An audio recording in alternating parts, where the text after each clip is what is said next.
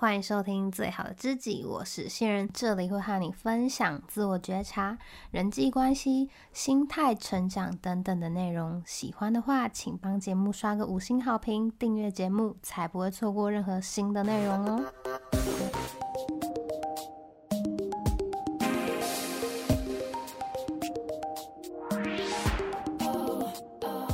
嗨，今天我们来聊聊人际关系。其实呢，人际关系的本质就是交换。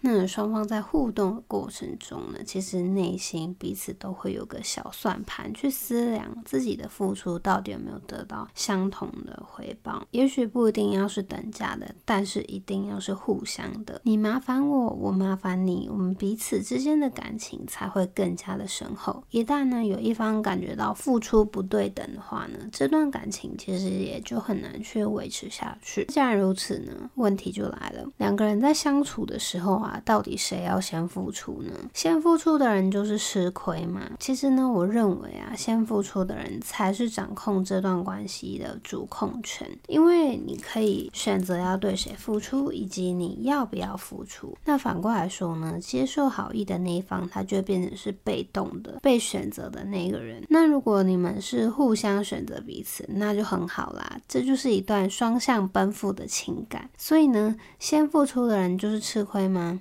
我想先付出的那个人是吃香的吧，因为可以主动的去选择，选择权是个珍贵的东西，就如同我们认真的赚钱，都是为了要让自己在未来有更多的选择权。付出它也是一种筛选，去帮你留下值得的人。可能有人会说，可是每次都是我先付出的，结果都没有得到回报，感觉心很累。你可以付出啊，但是没有人说你要对每一个人都付出啊。在付出之前呢，你。你还是得去筛选，选择你认为值得，然后也会这样对你的人。那要怎么去判断对方到底值不值得付出呢？第一个是你可以去观察对方对于你的付出是怎样的反应。那这边说的付出呢，都不是指多大的牺牲奉献，就是一般人人际相处会做的事情。例如说，出门玩会带个伴手礼回来给朋友啊，或者是经过朋友上班的地方就带杯饮料去探班之类的，然后看看对方的反应。是怎样？如果他是很开心的收下之后，